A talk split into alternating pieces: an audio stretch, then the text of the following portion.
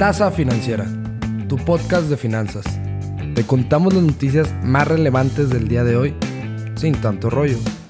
Entérate de la actualidad en temas de finanzas, economía, mercados y negocios. Al micrófono, Santiago Fernández, Edina Velasco y un servidor, Daniel González. Tomen sus tazas de café y comencemos. Y muy buenos días, sean todos bienvenidos y bienvenidos a esto que es la tasa financiera. Los saludo con mucho gusto su amigo Santiago Fernández. En este viernes 20 de noviembre, a menos de 10 días y un mes de que se acabe el año. Qué impresión, ¿verdad? No lo podemos creer. Pasemos con la primera noticia del día porque, para mi gusto, hoy están buenas, ¿eh? Empecemos las noticias con el elephant in the room, la marihuana en México. Así es, a partir del día de ayer jueves 19 de noviembre, el Senado aprobó una histórica regulación integral, y este decreto prevé la creación de la Ley para la Regulación del Cannabis, y el Instituto Mexicano de Regulación y Control de Cannabis pasa a la Cámara de Diputados. Vamos a resumirles todo esto porque es viernes y es momento de disfrutar. Ayer se aprobó en lo general y en lo particular la regulación integral tanto para consumir o para comercializar igual la marihuana. Y ojo, esto no solo para fines medicinales, sino también para fines lúdicos.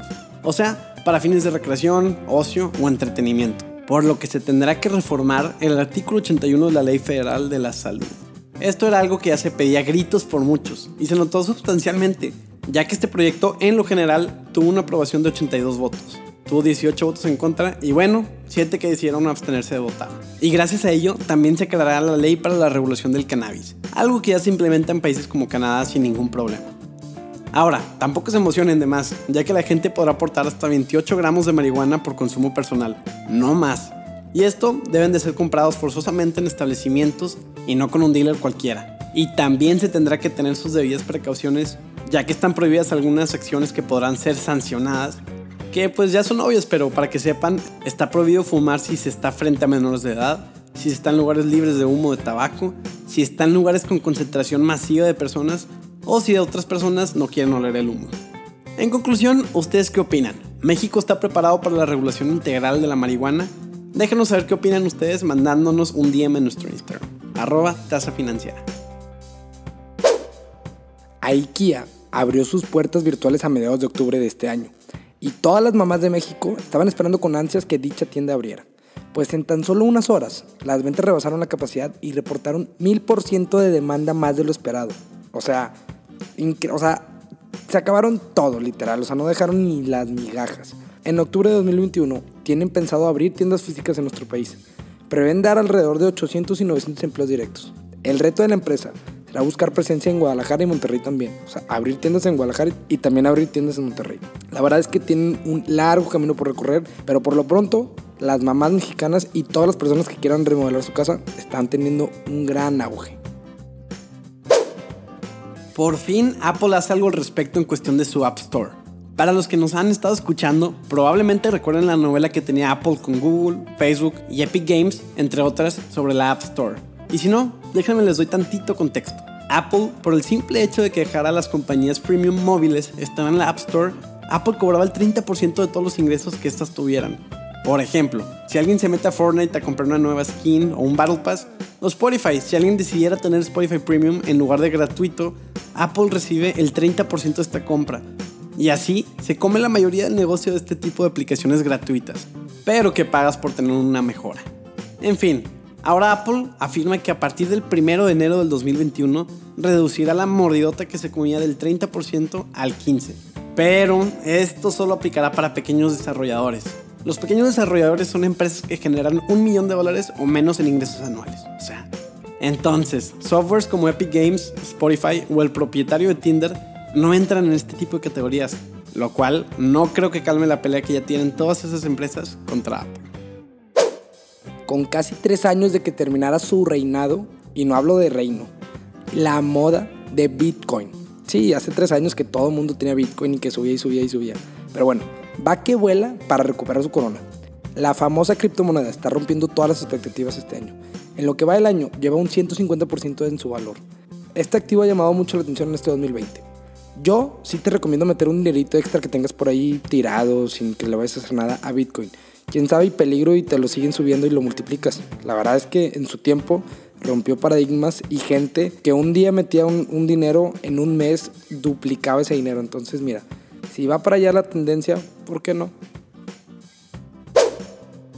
Hablemos de los equipos de la Major League Soccer, o la MLS como todos la conocen. Para los rookies del mundo de los deportes, te dejamos unos datos importantes. La Major League Soccer es la liga del nivel más alto de fútbol profesional en Estados Unidos y Canadá. Y esta fue fundada en 1993 y en 1996 tuvo su primera temporada. Ya cuenta con 26 equipos y se estima que para 2023 tenga 30. Cerca de 21.000 espectadores asisten a sus partidos, más que en la National Hockey League, y eso que esta liga lleva más de 100 años de antigüedad. En fin, la liga de fútbol soccer de nuestro país vecino incrementa en valor. ¿Y de cuánto estamos hablando? Los equipos más valiosos de la liga se acercan cada vez más a un valor de mil millones de dólares. Los mejores posicionados son Atlanta United, LA Galaxy, Los Ángeles FC, Seattle Sounders y Toronto FC. Sin embargo, debemos hablar de su negocio. A diferencia de la Liga Mexicana y otras ligas del mundo, no opera como una asociación de clubes de propiedad independiente, esta es una sola entidad que pertenece a la liga y es operado por inversionistas individuales. Ya hablando de números, en 2018 se puso fea la situación, ya que la liga reportó 100 millones en pérdidas y solo 7 equipos tuvieron ingresos. Entonces, ¿de qué se trata todo esto? Los ingresos de la liga y de los equipos han sido inflados artificialmente por tarifas de expansión. En 2018 se reportaron ingresos de alrededor de 800 millones de dólares y en 2019 la mitad de eso llegó de tarifas de expansión un poco sospechoso. En fin, en un futuro estos equipos dependerán de derechos de radiofusión y de un acuerdo de alrededor de 525 millones de dólares anuales.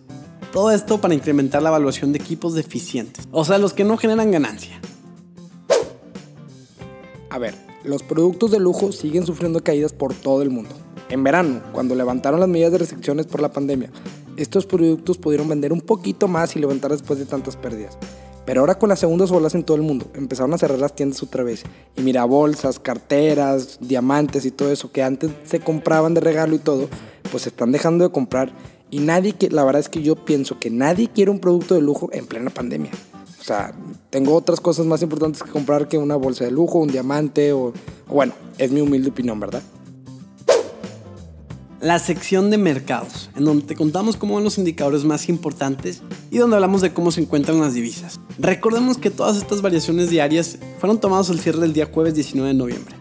Empezando con el indicador bursátil del SP500, teniendo un incremento del 0.39%.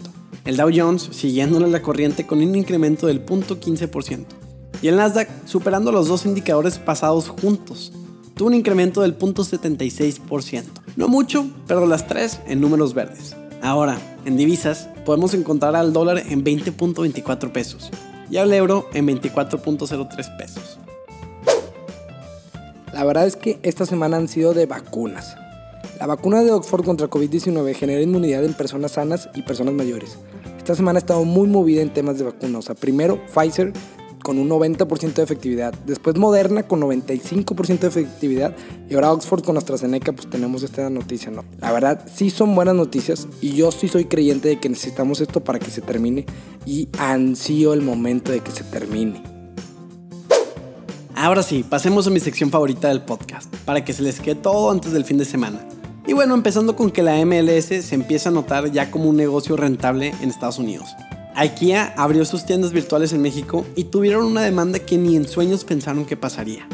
Apple dijo que a partir del próximo año no cobrará tanto a las desarrolladoras pequeñas de aplicaciones gratuitas. Bitcoin va que vuela para volver a ser la que era hace tres años, la criptomoneda con mejor crecimiento en el mundo. Y esta, la más importante para muchos, el Senado vota a favor de la legalización y uso medicinal de la marihuana en México. Por último, y por fin, las vacunas contra el COVID-19 han mostrado buenos resultados. Y bueno, eso es todo. Espero que se les haya quedado puntualmente la información del día de hoy. Y pues cafeteros, esto fue todo por el día de hoy. Y qué digo por el día de hoy, por la semana. Ya que acabamos esta semana tan corta porque tuvimos asueto. Digo, que descansamos muy bien. Pero nos vemos el lunes para otro episodio de la tasa financiera. No olvides seguirnos en nuestras redes sociales, nos encuentras como arroba tasa financiera en todos lados. Instagram, Facebook, Twitter, todo, todo ahí nos vas a encontrar. Los despide con mucho gusto Santiago Fernández. Que descansen este fin de semana, que merecido lo tienen. Y les mando un abrazo virtual. Que estén bien.